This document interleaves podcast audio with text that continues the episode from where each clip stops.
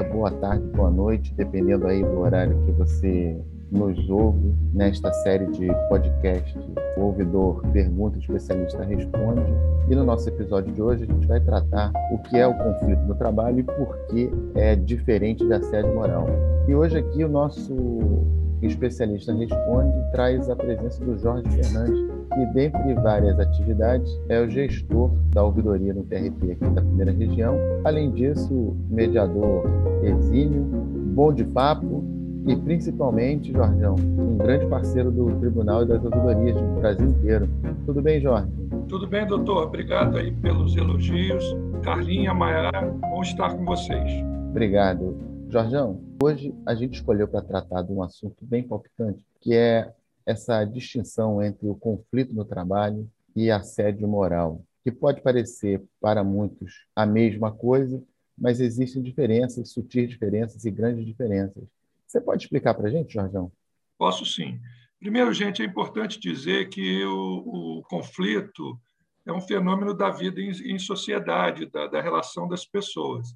É absolutamente natural que, ao longo da vida, você se depare com vários conflitos inclusive com conflitos internos. E a gente já se depara com o primeiro conflito na vida, que é quando você sai lá da barriguinha da sua mãe, no, dentro daquele líquido amniótico, é, quentinho, e a natureza te joga para o mundo. Né?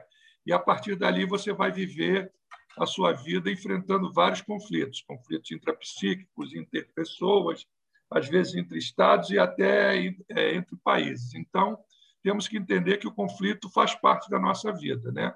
E ele surge da discordância, da divergência, né? da percepção negativa de uma relação social, só que ele tem alguns limites e, quando ele extrapola, ele pode eh, se transformar em violência laboral. Né? Então, o assédio moral não deve ser confundido com conflito de trabalho normal. O conflito de trabalho é normal no dia a dia. Isso existe nas empresas, nas famílias, nas discussões políticas e etc.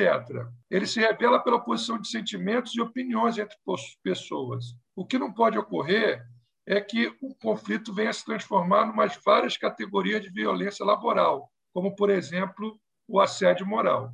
Jorgão, a gente tem, na, no âmbito da Justiça do Trabalho, institucionalizado, inclusive, uma resolução do Conselho Superior da Justiça do Trabalho tratando exclusivamente do tema do assédio moral, aplicada ao primeiro e segundo graus. E nas várias linhas né, de tratadas por essa resolução, o que me chama muito a atenção, uma coisa que eu queria que você conversasse conosco sobre isso, são aquelas diretrizes que falam da política de prevenção e combate ao assédio moral. E numa delas, Jorge, fala que é o norte né, que do Trabalho tem que tomar, que é promover um ambiente de trabalho saudável, respeitoso e sem discriminação, favorecendo a tolerância à diversidade. Se a gente for aplicar essas diretrizes ao pé da letra, acho que esse trabalho realmente seria um sonho. Mas o que a gente vê hoje é que ainda há muita resistência, principalmente dos gestores. O que você pode falar sobre essa questão da promoção do ambiente de trabalho saudável?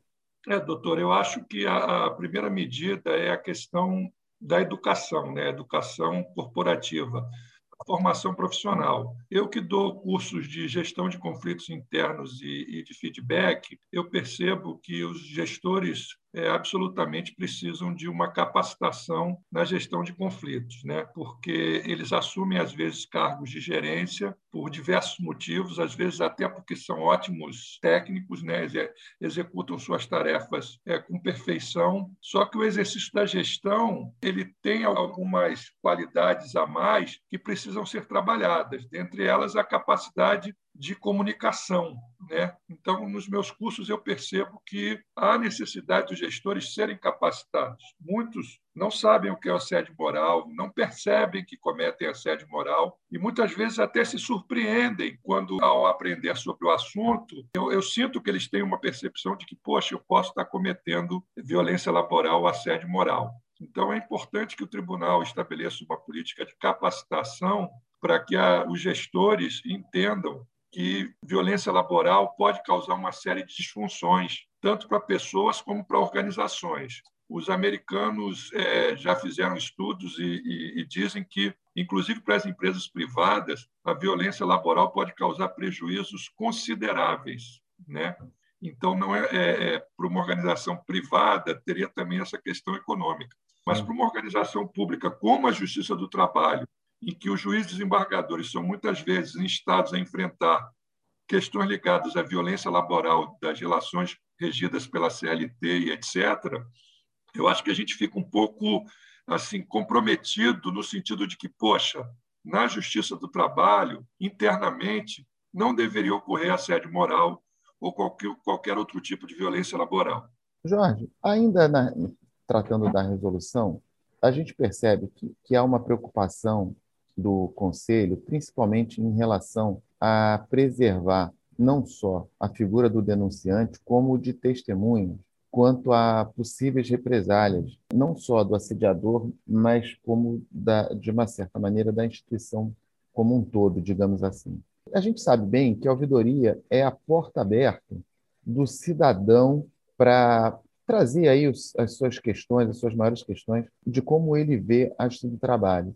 Como é que o nosso servidor, o nosso magistrado, pode usar a ouvidoria para tratar dessa questão envolvendo o assédio moral?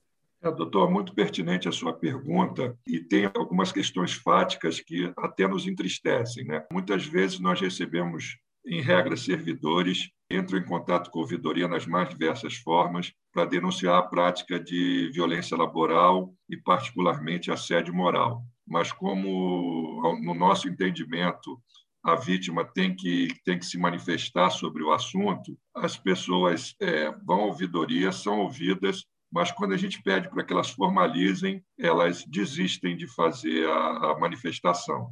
E também, doutor, é importante que a gente, se, que a gente diga, para ser absolutamente honesto, que alguns servidores comparecem à ouvidoria para denunciar o assédio moral, e não é assédio moral, não é violência laboral. Tá? É apenas o gestor exercendo o seu poder diretivo. Então, eu posso dizer, doutor, que chegam à ouvidoria é, questões efetivamente pertinentes à violência laboral, mas também tem pessoas que querem usar o assédio moral, a violência laboral, para conseguir algum intento, como é, sair do setor ou como denegrir a imagem do gestor. Na verdade, então, na, na verdade, ele quer usar o sistema a favor dele. É, é o sistema a favor dele. Qual é o papel que a ouvidoria tem nesse primeiro momento? Primeiro, é um papel esclarecedor. Né? Na medida do possível, nós esclarecemos o que é violência laboral, o que é assédio e etc. E temos uma parceria muito profícua com a CESAD, até porque o tribunal, na minha opinião, foi muito feliz ao fazer uma política de combate à violência laboral tendo como porta de entrada a coordenadoria de saúde, porque tenta acolher a vítima, né, ou a suposta vítima, entender todo o processo.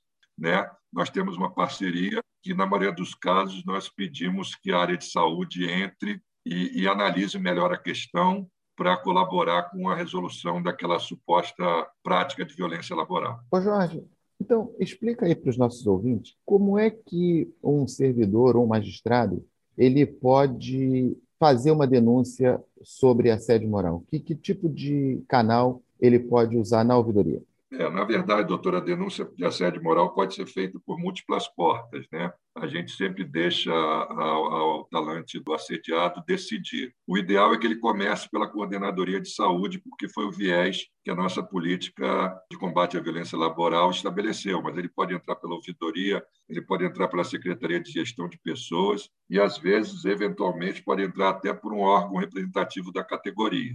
Ou tá? seja, são várias formas de acesso, então, para ele poder expor aquela dificuldade dele, aquele problema, é isso? É, quando ele procura a ouvidoria, nós, por estarmos totalmente coadunados com, com o viés da nossa política, entendendo que a coordenadoria de saúde deve ser talvez a, a principal porta ou a primeira porta, nós conversamos, dialogamos, tentamos entender o conflito, explicamos quando entendemos que, na verdade, aquilo não se trata de, de assédio moral, e, e, e deixamos o indicativo que ele procure o pessoal da Coordenadoria de Saúde para que seja feita uma análise mais ampliada, até porque, como vocês podem ver aqui nos, nos episódios anteriores, nós temos pessoas no tribunal, como a Carla Vale e a Michele, que são doutora Michele, Carla Vale, assistente social, doutora Michele, médica, como pessoas muito preparadas para enfrentar esse tipo de questão. Jorgão, nosso prazo infelizmente se acabou, mas eu queria aqui deixar aqui o agradecimento por você participar